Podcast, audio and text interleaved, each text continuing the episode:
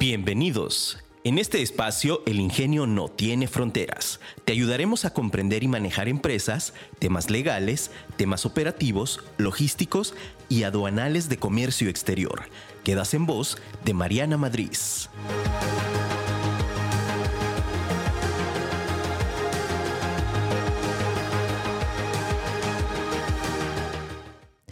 No tienen idea de lo que es perder el hogar a riesgo de nunca encontrarlo nuevamente de tener tu vida entera dividida entre dos tierras y convertirse en el puente entre dos países. Inmigrante, por Rupi Kaur. Hola, ¿qué tal? Muy buenos días en este tu programa El Ingenio no tiene fronteras. Soy Mariana Madrid y estoy muy contenta de estar el día de hoy aquí contigo en este programa que es un programa especialmente hecho para ti, empresa, para ti, emprendedor, para ti que quieres comenzar a cumplir tus sueños. Y el día de hoy estoy muy contenta, tengo aquí a un invitado especial que es el, maestro Luis Enrique González. Él es director también de una asociación que se llama FM4, Paso Libre. Y el tema que vamos a platicar hoy tiene que ver con todo el tema de los migrantes, todo lo que está sucediendo en nuestro país y este contexto social. Entonces, bueno, muy agradecida de que esté, estés el día de hoy aquí con nosotros, Enrique, en, en, este espacio y que nos, nos apoyaras con este, con este tiempo. Sí, pues muchísimas gracias a ti, Mariana, y a todos tus radioescuchas. Gracias por el espacio. Muchas gracias. Entonces, pues bueno, voy a poner un poquito el contexto. Eh, si bien ya les había comentado en, en, la semana pasada en el programa platicamos acerca de, de, una noticia en la cual Ferromex nos comentaba, ¿sabes qué? Tengo 50 líneas de trenes que se van a detener porque tenemos un, un, tema con los migrantes y no queremos exponer las vidas de las personas que están varadas en diferentes lugares de México, ¿no? Principalmente, pues en, en, frontera norte, empezando, eh, esperando poder cruzar a los Estados Unidos, ahora sí que irse por el, por el sueño americano, ¿no? Que todos conocemos, y, y bien también en algunas otras partes de la República, como, como es León, y en diferentes zonas donde tenemos una acumulación bastante amplia de, de migrantes, familias, niños que se encuentran ahí. Entonces, eh, yo, yo quería invitarlo porque al final creo que es importante que los expertos nos platiquen sobre este tema porque muchas de las personas no estamos familiarizados con el tema de los migrantes, eh, qué está pasando. Vemos como que a duras penas lo que nos dicen las noticias, ¿no? Y, que también a veces la información está muy manipulada. Entonces, que nos platiquen primero qué es lo que, lo que hacen en, en FM4, eh, qué hacen y, pues de ahí vamos entrando al, a, las cosas. Sí, muy bien. Mira, Mariana, eh, FM4 Paso Libre es una organización de la sociedad civil. Tenemos ya 14 años más o menos como colectivo de personas con esta asociación civil que es Dignidad y Justicia en el Camino AC. Y nuestro objeto social es brindar ayuda humanitaria a todas las personas en situación de movilidad humana. Si quieres, ahorita hablamos de ese término, que es la movilidad humana. Eh, que cruzan o viven o transitan en el área metropolitana de Guadalajara, ¿no? Y esto lo hacemos, el corazón de nuestra organización es un albergue donde brindamos esa ayuda humanitaria de emergencia, que es un lugar donde poder descansar, un lugar donde poder comer las tres comidas, un lugar donde te puedas saciar, un lugar donde se te dé un cambio de ropa, un lugar donde puedas llevar a cabo una llamada a tu país de origen, al país de destino y también un lugar donde puedas sanar tus heridas. Tenemos una área de atención médica, también atención psicológica. Y si la persona lo requiere y puede eh, eh, vincularse directamente hacia alguna regularización migratoria, también tenemos un área legal. O si quiere ser solicitante de la condición de refugiado en el país, ¿no? Y finalmente una área que tenemos para integrarlo socialmente a la sociedad tapatía para aquellos que desean eh, ver en Jalisco su destino migratorio, ¿no? Entonces, esta es la organización que tenemos y que, como insisto, el, centro de nuestro trabajo es la atención directa a esta población en nuestro albergue que está ubicado en la calle muy cercana de aquí, en Calderón de la Barca 468, en la colonia Barrera, entre Circunvalación Agustín Yáñez y la Avenida Inglaterra. Ok, muy bien, muchas gracias. Bueno, ya, ya escucharon, porque sí, porque también es importante, ¿no? El, el hecho de, de, saber también cómo ciertamente podemos nosotros contribuir, porque de pronto creo que más de una persona nos, nos ha tocado eh, en algún momento asistir, y bueno, platico un poquito. En, en, mi experiencia, en mi familia, mi abuelo, hace muchos años, eh, él tenía como casitas en renta y siempre tenía una casita en renta donde llegaban muchos refugiados salvadoreños y mm. nosotros, pues bueno, ahí atendíamos. Entonces, eh, ciertamente es como, como, como un apoyo, ¿no? Entonces, al final, pues creo que todos ah, podemos en algún momento aportar un poco. Y bueno, esta parte de movilidad que nos dice, a ver, ¿qué, qué es para que entendamos todos qué es la movilidad que tenemos. este término es un término que la sociedad civil particularmente estamos pugnando porque se llegue a institucionalizar. Hablar de movilidad humana en lugar de migrantes. ¿Y por qué? Porque el término movilidad humana es un término acuñado en el Sistema Interamericano de Protección de Derechos Humanos a partir de unos estándares que generó la Comisión Interamericana de Derechos Humanos en el 2015 habla de estándares en movilidad humana, estándares interamericanos en movilidad humana, y el término, según esos propios estándares, significa, Mariana, que la movilidad humana abarca distintos flujos migratorios, entendiendo que las personas pueden migrar bajo cuatro flujos migratorios, migración de origen, de tránsito, de destino y de retorno de migración, ¿no?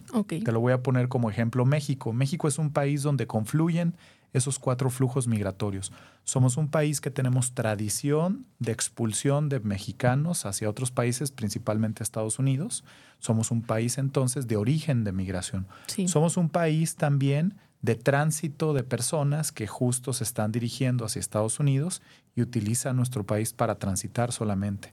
Somos un país también hoy en día, a partir de las cifras un poco de la unidad de política migratoria, y de la Comar, la Comisión Mexicana de Ayuda al Refugiado, a partir del 2013 hay un aumento significativo en el número de personas que están solicitando el estatuto de refugiado aquí en México. Empezamos en el 2013 con mil solicitudes. Vamos a terminar este año alrededor de 140 mil. Entonces, del 13 al 23, en 10 años ha crecido exponencialmente esto, ¿no? Por eso ya somos un país de destino. Y finalmente somos un país de retorno y en eso quizás tú tienes un vaso comunicante y yo y tus radioescuchas. Todos tenemos una persona familiar en Estados Unidos que en algún momento de su vida va a regresar a concluir su vida aquí en nuestro país. ¿no? Que de que estuvo toda su vida mandando y, ya estoy haciendo mi casita para regresarme y quedarme acá. Exacto, esa es migración de destino. Entonces, cuando hablamos de movilidad humana, es un término que nos dice que sin importar qué flujo migratorio tengamos o las causas de por qué migramos, podemos migrar de manera voluntaria o podemos migrar de manera forzada. Voluntaria es si tú has tenido la oportunidad de viajar para hacer turismo, el turista es un migrante que voluntariamente salió de su país para conocer otro, ¿no? Claro. O una oferta de trabajo también, me imagino por el rubro de tu podcast, una visa H1, ¿no? Que es para para, para, trabajar las visas hoy en día de Temec, ¿verdad? Sí. Bueno, ese es un migrante voluntario, pero también existen, y esa es la mayor parte de los flujos migratorios, de personas que migraron de manera forzada, es decir, involuntaria. ¿Y por qué razón? Pues bien puede ser porque las condiciones económicas no eran las óptimas, porque ocurrió algún evento medioambiental, una catástrofe medioambiental, un huracán, un terremoto, el ejemplo de las personas eh, haitianas en el 2010. Y finalmente la última es por una cuestión involuntaria, porque la violencia amenaza sus vidas. Ucrania, por ejemplo, ¿no? Ucrania o la mayor parte de los países de América Central que están migrando porque su vida corre peligro y están buscando en otro país protegerse. Y en eso último, en esa última variable se le conoce dentro del derecho internacional de refugiado a una persona refugiada. Una persona refugiada puede ser una persona que tiene que cruzar una frontera, hizo migración forzada involuntariamente, no bajo su voluntad, porque su vida corría peligro en su país de origen y solicita en un tercer país la protección a través de este estatuto. ¿no? Entonces, cuando hablamos de movilidad humana, hablamos de todos estos distintos perfiles migratorios y flujos migratorios. Incluso también hablaríamos de un fenómeno que nuestro país está dando y que no está visibilizado constitucionalmente, que es el desplazamiento interno forzado. Sí. Mexicanos y mexicanas que en este momento, por condiciones de violencia en sus comunidades de origen, tienen que abandonarla de manera forzada y dirigirse a otra entidad federativa para vivir. Eso es parte de la movilidad humana. Entonces, lo que se, este, se, busca es que los estados nacionales, como el mexicano o los demás estados, protejan a los distintos tipos de flujos y de perfiles migratorios sin decir que uno es más importante que otro. Porque al final todos son personas en movilidad humana. Y como lo dice el artículo primero constitucional, todas las personas en el país gozarán de los, Los derechos humanos derechos reconocidos, ¿no? Exacto, ¿no? Claro, súper bien. Ok, me queda mucho más claro y creo que eh, está, está muy interesante el, el concepto porque al final sí estamos englobando, o sea, muchísimo más eh, la idea de todo lo que está sucediendo y cómo está el fenómeno social, porque al final eh, es importante, ¿no? Ah, Lo que comentaba también, incluso la movilidad interna que se está dando ahorita en el país por el tema de la inseguridad, o sea, la- está lamentable. A nosotros nos pasa, lo vemos con, con zonas donde no quieren entrar los transportistas porque eso es una zona muy caliente. Ah. Vemos que de pronto a lo mejor teníamos empaques de producción y pues cerraron y se fueron a otro lugar y dejaron ahí todo porque al final de cuentas les llegó, les llegó ahora sí que el narco y demás y, y se puso terrible la situación, ¿no? Entonces al final también se ven forzados a salir de sus condiciones naturales. Y voy a utilizar ese ejemplo un poco para que a las personas radioescuchas que en este momento escuchan el, el- el podcast el- tengan como muy presente que el fenómeno, primero, hablar de migración es un fenómeno social Sí, que inició conforme, el, conforme los homínidos, conforme el ser humano ha emergido en la Tierra. O sea, éramos mi- nómadas. la migración ha, sido un proceso efectivamente que ha acompañado desde el primer homínido que surgió en lo que es el territorio hoy conocido como Etiopía y que ese homínido a partir de su proceso evolutivo pobló todo el mundo y lo que nos enseñaron en la primaria que en el periodo de glaciación se unieron los dos Los dos, el continentes de Bering y todo. y que emigraron y poblaron hasta Tierra de Fuego. Lo que quiero decirte es, con esto es que la migración es un fenómeno que ha existido, exis- existe y va a existir hasta que la última persona en este mundo viva. Lo, lo, lo, lo- digo de esta manera porque quienes lo hemos problematizado, porque luego se habla de la migración como un problema. Como un problema. No. La migración es un fenómeno. Los estados nacionales lo hemos problematizado, pero era un fenómeno y será un fenómeno social. Claro. Lo hemos problematizado porque entonces a partir de los constructos de los estados, las soberanías, las fronteras, empezamos justo a determinar qué tipo de persona puede migrar y qué tipo de persona no puede migrar, Ujú. porque esa es una facultad completamente soberana de, De los estados, estados. ¿no? Incluso los estados, a partir de derecho internacional privado, designan un sistema de visas para aquellas nacionalidades que determinen que necesitan hacer ese trámite y en otras no, No. hay necesidad de eso. O sea, Claro. quiero, quiero abonar a esta conversación para decir que a final de cuentas, en cualquier momento todos fuimos, somos o seremos migrantes.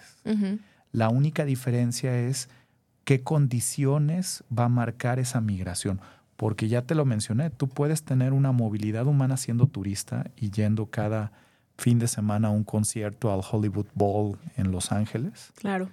y haciendo después shopping en donde en gustes y regresar después ese fin de semana y te moviste, cruzaste frontera, estuviste en otro territorio, o puedes, si naciste con condiciones precarias y sin mayor desarrollo, emprender tu viaje caminando para buscarte la vida en otro país. ¿no? Claro, para tener sea, un área de oportunidad diferente. Y en este punto que tú mencionaste con lo que estamos viviendo de la macrocriminalidad en algunas entidades federativas y estos fenómenos de violencia, pues en cualquier momento esas personas se pueden convertir en migrantes forzados internos, ¿verdad? En Sí. desplazados internos forzados, ¿no? Entonces, eso hay que tomarlo en cuenta porque, porque entonces el ser migrante está atravesado en casi todas las personas. Claro, y es como casi, casi, eh, o sea, no, no, casi, casi no, es parte como de nuestra existencia, ¿no? Incluso de personas que ciertamente eh, deciden irse por trabajo a otro estado, a otro lugar, simple y sencillamente porque tienes otra oportunidad, ¿no? O sea, alguien que de pronto vemos, por ejemplo, aquí en Guadalajara, vemos cada vez más personas que vienen de Sinaloa, de Sonora, este, o también allá, ¿no? O sea, estamos viendo estos movimientos que tienen que ver justo con esa movilidad que, que nos Sí. mencionas. E- Ellos son catalogados como migrantes internos. ¿No? Dentro del INEGI, en el censo, eh, esa es una son- migración interna. Ay, ah. Incluso en un día cotidiano hacemos migración intramunicipal. Sí, Vivimos en un municipio, trabajamos en otro y otro y estudiamos en otro, ¿no? claro. Entonces estamos moviéndonos. Ok. Eh, Me parece súper interesante como este tema del fenómeno social, porque finalmente creo, y para mí es importante como eh, que veamos las cosas desde otro punto. ¿Y cómo desde, desde otro punto? Hay personas que de pronto, eh, yo, yo escucho, quejan mucho, ¿no? De que, oye, o hay, o incluso el miedo, que es parte de nuestra naturaleza humana. Y hay muchísimas personas que, que les da mucho miedo el tema de que es que son migrantes y, y es que esto y lo otro, y vienen y nos quitan el trabajo y vienen con muchas ideas, tabús Claro. eh, sociales que vienen impuestos por el miedo. Para mí es, es miedo, eso es simple y sencillamente que les asusta y demás. Eh, y creo que eh, me parece muy interesante hablar como, como de eso, cómo pudiéramos nosotros empezar a apoyar a lo mejor desde nuestra trinchera, ¿no? Al decir, a ver, ¿qué podemos hacer para, para nosotros también ayudar en esta parte de este fenómeno? Porque finalmente, por ejemplo, en materia de comercio exterior, ahorita a nosotros nos está afectando bastante pues los, los paros de, de líneas, ¿no? Porque, porque dice, dice Ferromex, oye, ¿sabes qué? Eh, y no ha tenido un acercamiento con el gobierno como para ver qué soluciones o qué propuestas hay o qué acuerdos se puede llegar, porque nos dice es que yo me, me estás comprometiendo a mí eh, porque se están subiendo a, a mis barcos, eh, a mis barcos, a mis trenes, y hay personas que están falleciendo porque se caen del vagón, porque sucede esto, porque sucede lo otro. eh, de pronto ya no podemos, podemos eh, continuar, también nos están robando mercancías. O sea, son situaciones que están pasando durante, durante esta, eh, pues este, este paso, ¿no? Entonces, eh, ciertamente creo que mucho como sociedad nos enfocamos casi siempre en las cosas negativas, pero no vemos el cómo sí o no vemos el cómo Sí. podemos ayudar o qué se puede hacer, ¿no? Entonces a mí me gustaría como que platicáramos de, de o sea, cuáles son las posibilidades, qué, qué se pudiera hacer, eh, porque nos preguntaba la otra vez una persona, oye Mariana, ¿y, y, y hay un- alguna manera de acercarnos con el gobierno, decir, presionar, oye, pues darnos una solución, propuesta, qué podemos hacer, o sea, cómo se hace, ¿no? Entonces, eh, creo que eso, pues, eh, también parte de, de- de la invitación es como platicar un poquito de ese tema, de cómo- qué a nuestro alcance podemos hacer. Sí, mira, de ahí yo agregaría algunos aspectos en, este, en esta parte que estás planteando, la temática. Eh, primero comentarte, desde 1998, cuando se desestatizó el sistema ferroviario mexicano por el expresidente Ernesto Cedillo y entregó justo a través de concesiones a empresas privadas, la mayor parte de capital norteamericano, para que justo eh, pues utilizaran el sistema ferroviario, ¿no? y que uno de los cambios fundamentales es que dejó de ser un tren de pasajeros para convertirse meramente en un tren de carga. Este fue utilizado por lo menos desde finales del siglo XX y principios del siglo XXI, o sea, por lo menos me llamamos 23 años que las personas en situación de movilidad humana han utilizado este medio para poder eh, movilizarse. Se nos hace medianamente raro a organizaciones que trabajamos con y defendemos derechos de las personas en movilidad humana, porque en todos estos 23 años jamás, honestamente, habíamos escuchado a Ferromex decir paramos por salvaguardar el respeto y la dignidad de las personas migrantes. ¿verdad? No había habido nunca un posicionamiento así. Y ahora te voy a decir cuál es un poco el pensamiento, la hipótesis que nosotros tenemos. ¿Será real? ¿no? Ah, la pregunta incómoda, ¿no? Es, ¿Acaso será Eh, real su pensamiento? Lo que, lo que un poco debatimos, la organización de sociedad civil, entre esas la red de documentación de defensores de migrantes, que es una red que aglutina 24 casas de migrante en la cual somos parte de ellas, tiene el acrónimo de REDODEM, Ujú. es em, que esto va, es un, va un poco más allá de, de aisladamente decir paramos por los Por derechos esto. de las Ujú. personas migrantes. Claro, es como decir, oye, en estos veintitantos Ujú. años nunca lo habías hecho y como ahora, ah, ya, Y- estatuto social de sí, arriba los derechos humanos, Sí, ¿no? claro. Y, y ahora te voy a decir otro dato para que veas un poco la magnitud. El Comité Internacional de la Cruz Roja, que es una instancia atípica del derecho internacional público que tiene presencia en México, desde hace más o menos como 15 años generó un programa especial. Imagínate la cantidad de personas que son sujetas a este, a este hecho, que generó un programa, un programa para ayudar a personas amputadas extranjeras por el ferrocarril. Ok. Entonces, imagínate que cuántas personas no han sido amputadas Y no nos damos cuenta. y ¿no? han sido ayudadas por este programa Y es algo que ha ocurrido desde hace, no te estoy diciendo que pasó un año, tenemos por lo menos 15, ¿no? por, eso, por eso yo digo, trato de, de expander un poco el análisis. Y la otra que te voy a decir es que las personas toman las góndolas y se suben arriba de ellas no porque les guste la aventura o piensen que estar en un armatroste, que no sé si has tenido oportunidad, es impresionante, te impone. Son como cuatro o cinco metros de altura. Son, son literal, son góndolas de acero, en el cual es, si, si están condiciones climáticas de calor, son, te abrazan, te queman y si son frías, un, un hielo así que este, raspa, que, raspa que, que, lastima. O sea, esto lo hacen las personas no porque les guste la aventura. O sea, hay que, hay que primero preguntarnos por qué las están tomando. Y una respuesta que yo te diría es, pues porque hay una estrategia a nivel federal y a nivel regional también.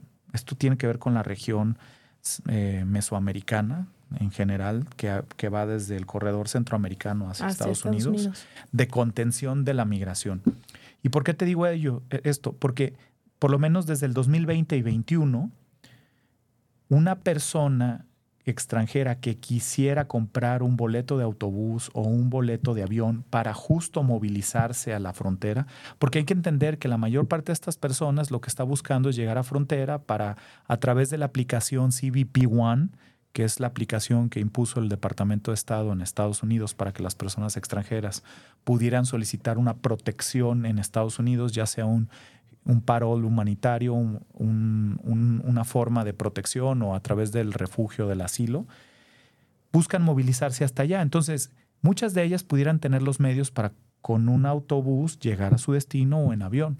Pero te voy a decir qué pasó. En el 2020 y 2021 se dio una directriz a través de la Secretaría de Telecomunicaciones y Transportes, es decir, el gobierno federal, directamente a las empresas de autobuses y aerolíneas, exigiendo que cualquier persona extranjera que quisiera comprar un boleto tendría que demostrar su regular estancia en el país. Y aquí voy a abrir una acotación que es importante que sepan tus radioescuchas. En México, a partir del 2008, dejamos de ver la migración irregular como un delito, porque se derogó una parte de un capítulo de la Ley General de Población. A partir de entonces, la migración dejó de ser considerado un delito para pasar a ser una falta administrativa. El no tener documentos en este país, o como dicen los franceses, en papier, sin papeles, no constituye más que una falta administrativa. Y como tú lo sabes, una falta administrativa según el 21 constitucional es que tengas una sanción de 36 horas máximo de privación de la libertad o pago de una multa. Una multa. Bueno, eso es lo que significa ser una persona con un irregular estatus migratorio en el país. Doy esta, o sea, doy, este, doy, esta, doy esta acotación porque entonces ahora se les está exigiendo entonces, a un particular, que son las empresas de aerolíneas, líneas aéreas y autobuses, que ejerzan una facultad como si fueran una autoridad, pero no son autoridad. La única autoridad facultada para preguntarte a ti, Mariana, que seas, acredítame que eres mexicana igual a mí, es el Instituto Nacional de, Migración. Son los únicos que tienen la jurisdicción y competencia de hacer esto. Hoy en día también la Guardia Nacional, cuando lo hacen coadyuvancia con el INAMI, pero nadie más, ni, ni siquiera otra autoridad. Un policía por sí mismo, en el orden estatal o municipal, no pueden ejercer esto, ¿va? A ninguna autoridad en general. No, y, y es un tema horrible el tema del, de cómo el gobierno a través, de, o sea, digo, yo en esta última administración es donde he notado muchísimo más que a las empresas particulares les pone exigencias de tú debes de cumplir porque si tú no cumples a ti te voy a sancionar y el cumplimiento va a ser el siguiente. Entonces tú me estás haciendo mi chamba. Claro. ¿No? Me estás haciendo mi chamba y, y, al final pues la empresa que dice, no, pues yo no puedo pagar una multa de dos millones de pesos por no esto, o que vengan y me paren a mí la operación, se me acaba el negocio. Y eso está pasando en todos los niveles. Digo, ahorita está pasando, lo, lo estamos viendo aquí, pero en otros temas, por ejemplo, de aduanas, de comercio exterior, de, de, de, de, cosas administrativas, del fisco, está pasando, pues. Entonces, justo eso es, es violentar el Estado de Derecho porque está endosándole una atribución que no tiene, porque es un particular. Claro. Entonces, lo que quiero decirte con esto, y para abrir un poco más el análisis del, de este hecho que, ah, pues dejó de operar el tren. No, pero ¿por qué está pasando esto? Pues entonces, una persona que no puede acceder a un a utilizar un medio común y corriente, pues entonces lo estás orillando a realizar algo irregular, como es subirte al ferrocarril. Y cuando ahora también le paras la posibilidad de hacer eso, pues entonces, y esa es parte de la preocupación que tenemos la sociedad civil que atendemos personas en movilidad humana, es que los estás orillando a las redes de tráfico. Claro. Porque las personas, y en eso voy a ser muy enfático, no existe ninguna política de contención migratoria hasta la fecha 100% efectiva. Porque las personas, lo que va a suceder o lo que ha sucedido, y eso es partir de la empiria, la experiencia y la documentación en esta materia nos ha dicho, es que no puedes parar la movilidad humana. La movilidad humana va a seguir. Lo único es que vas a aumentar el costos, el costo en vidas humanas para realizar esta movilidad. Y eso lo vimos o tenemos un ejemplo claro, Mariana, con la frontera entre México y Estados Unidos. A partir de 1984 empezó paulatinamente a construirse el muro, que tenemos hoy en día entre México y Estados Unidos. Y conforme fue implementándose las estrategias de contención, principalmente por Estados Unidos, a partir del 94 con la operación Guardian, empezó a haber un aumento de personas que perecen en la frontera porque estaban porque justo está correlacionado el incremento de seguridad en esa parte, ¿no? Sí. O sea, la gente sigue, lo sigue haciendo, pero utiliza otras, otras, formas más inseguras para hacerlo, ¿no? Sí. Eso es un poco lo que yo quería comentar. Entonces, el que las personas tomen hoy en día un ferrocarril, pues es, el, perdón, tomen un ferrocarril es porque los otros espacios regulares para poderse movilizar y transportar están cerrados. Claro. Entonces, lo que quiere hacer la gente lo va a hacer, pero insisto, precarizando sus condiciones de seguridad y de, salud. Claro. Y por ejemplo, eh, ya estamos casi a punto de, llegar a, la, finalización del programa y es un tema súper interesante. Eh, como sociedad, como sociedad, ¿cómo podemos nosotros apoyar al fenómeno de la migración? ¿Cómo podemos nosotros apoyar este fenómeno social que está pasando ahora y qué está a nuestro alcance y qué podamos hacer. Claro, qué bueno que lo dices. Y voy a empezar con uno, no alimentar discursos de odio y de xenofobia, ¿no? Y te voy a decir una cosa muy concreta. El argumento, por ejemplo, de nos están invadiendo, la propia, la propia demografía en México lo echa para abajo. En el 2020, según el censo de 126 millones de personas que somos, ni siquiera llega al 1% de personas extranjeras viviendo en México. En Estados Unidos, por ejemplo, un país de migrante, ese número, ¿cuánto es el porcentaje de personas extranjeras viviendo en Estados Unidos? Es el 15.6. O sea, Entonces, ni siquiera nosotros llegamos a un punto porcentual de ello, ¿no? Claro.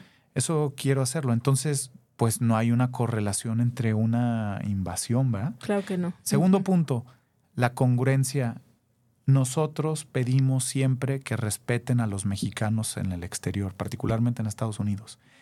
Decimos que tienen derechos y deben de ser respetados. Si tienen o no papeles, los deben de respetar. ¿No decimos eso? Claro. Bueno, tantita coherencia con eso y congruencia, porque entonces eso mismo tendríamos que aplicar en nuestra casa. Porque no puede ser posible que en casa de herrero es hasta donde palo. Y finalmente, yo te diría, si después de no generar discursos de odio y de xenofobia en contra de las personas, lo segundo es que sepan que en el área metropolitana de Guadalajara, donde estamos aquí, hay casas, por lo menos, mira, la casa del padre Alberto en el refugio en Tlaquepaque, eh, la casa Escalabrini también, que es otro lugar de atención, Aldea Arco Iris, que es otro lugar de atención en Tlaquepaque, eh, el, eh, GDL Sur, que atiende a personas deportadas, ¿no? Ok. FM4 Paso Libre, que estamos en Guadalajara, el CADIPSI, que es el, un albergue del, del municipio de Guadalajara. Es decir, como pudiste ver, hay muchos lugares en los cuales puedes llegar y ser voluntario o donador, porque te voy a decir que en FM4 los dos pilares que tenemos y que hemos seguido funcionando desde hace 14 años son esos dos pilares. Personas voluntarias que van y sirven a las personas migrantes y personas donadoras que financian nuestra acción humanitaria directa. Sin estos dos pilares no somos nada. Por eso les diría a tus radioescuchas que por favor se acerquen a estos lugares. Insisto, a contribuir con lo que, con la medida de sus posibilidades, con donaciones en especie o en monetarias, y con eso estarían contribuyendo, ¿no? Y erradicar los discursos de odio. Yo creo que eso es lo más importante. O sea, el hecho de no sentirse, realmente no es una amenaza. O sea, yo lo veo, digo, al final eh, todos venimos de un montonal de lugares y en algún momento, digo, yo lo, lo, cuento, ¿no? O sea, mi, mi, tan solo mi apellido, pregúntate de dónde viene tu apellido, de dónde viene tu, tu, linaje, ¿no? O sea, no, no naciste aquí, no tienes un apellido maya porque no eres un maya, ¿no? O sea, entonces, al final, pues tiene que ver justo con eso y con, con tener la apertura. Eh, yo, por ejemplo, la, la, charla pasada nos, nos preguntaban, oye, ¿qué onda con lo de las mercancías? Yo le dije, pues bueno, mira, busca opciones. Al final siempre los derechos humanos y la dignidad humana van a estar por arriba de cualquier situación y a lo mejor ahorita todos estamos en una posición favorable, pero no sabemos qué pueda pasar. O sea, todo da mil vueltas y, y, al final pues no sabemos, ahorita estás aquí, mañana no sabes dónde, ¿no? Entonces creo que sí es de, de las cosas más, más importantes. Eh, un, un, dato de contacto donde puedan localizarlos para si tienen información, digo, también nos pueden preguntar a nosotros y con gusto les pasamos los datos pero ¿dónde los pueden localizar si alguien se quiere eh, acercar? En arroba FM4 Paso Libre, F de foco, M de mamá, el número 4 Paso Libre, arroba FM4 Paso Libre en Facebook, en Twitter y en Instagram, nos encuentran. Y de ahí tenemos también una página, fm4pasolibre.org. Acérquense ahí, mándenos un inbox para preguntar cómo pueden ayudar. Nosotros somos donataria autorizada, entonces tenemos todas las credenciales que el Estado mexicano nos pide para hacer procesos de accountability, la tenemos, estamos en regla y estamos para servir a las personas en movilidad. Y, estamos aquí presentes, ¿no? Muchas gracias. No, pues de qué, gracias, gracias a ti por acompañarnos hoy. Para mí era importante que, que, habláramos de este tema porque al final es una manera de concientizarnos, ¿no? Eh, algo que hacemos en este podcast y que no me dejarán mentir las personas que me escuchan, a mí me gusta informar y, me gusta concientizar porque al final eso es lo que, pues esa es la labor, ¿no? El cómo ayudamos, el cómo vamos generando una sociedad más sana, el cómo vamos haciendo que como sociedad seamos mejores y, y es un tema que también hay que abordar, ¿no? Porque a veces estamos tan metidos en nuestro individualismo y esto y lo otro que no vemos realmente todo el contexto de la situación. Entonces, te, te agradezco muchísimo que te dieras el tiempo de venir con nosotros, de platicarnos, de explicarnos el, el cómo funciona, qué es, quiénes son, este, quiénes somos, ¿no? Al final, migrantes o, o, o, que estamos en esta movilidad humana y, y, cómo se van dando las, las, las cosas, porque esto nos va a permitir también el ver cómo contribuir. Entonces, ya escucharon, eh, si quieren ayudar de alguna manera, se pueden acercar y siempre hay maneras, ¿no? Creo que la posibilidad de la ayuda puede ser de, de, de muchas maneras, entonces al final es pues acercarnos con los expertos, a ver cómo podemos, cómo sigue también el decir, bueno, eh, mucho ayuda el que no estorba, ¿qué hacemos? ¿Dónde es lo mejor, ¿no? Este, y que al final pues vaya a contribuir con, con, con, con, con algo que está bien, o sea, no, no tenemos por qué verlo con ese sesgo de, ah, esto está mal, no, no está mal, o sea, no, no te están quitando el trabajo, no te están, eh, no vienen a hacer un destrozo al país, no vienen, o sea, no, hay que quitarnos esas ideas porque son como de los comentarios que de pronto se escuchan, que yo de pronto escucho y digo, ay, me da mucho coraje. Claro, y, recordar eso, que todos somos, fuimos y podremos ser migrantes en algún momento de nuestras vidas. Claro, muy bien, pues bueno, te agradezco muchísimo el tiempo. Gracias a todos los que están aquí con nosotros. Les recuerdo que nos, nos encontramos todos los martes a través de afirmaradio.com a las 9 de la mañana. También los invito a que nos sigan a través de nuestras redes sociales. Nos encuentras como M Madrid Consultores en Facebook, en Instagram y en YouTube. Y este podcast lo encuentras en Spotify, Google Podcast y Apple Podcast como El Ingenio no tiene fronteras. Soy Mariana Madrid y recuerda que el ingenio no tiene fronteras. Recuerda que tenemos una cita el próximo martes en punto de las 9 de la mañana. Síguenos en nuestras redes sociales como MM Consultores.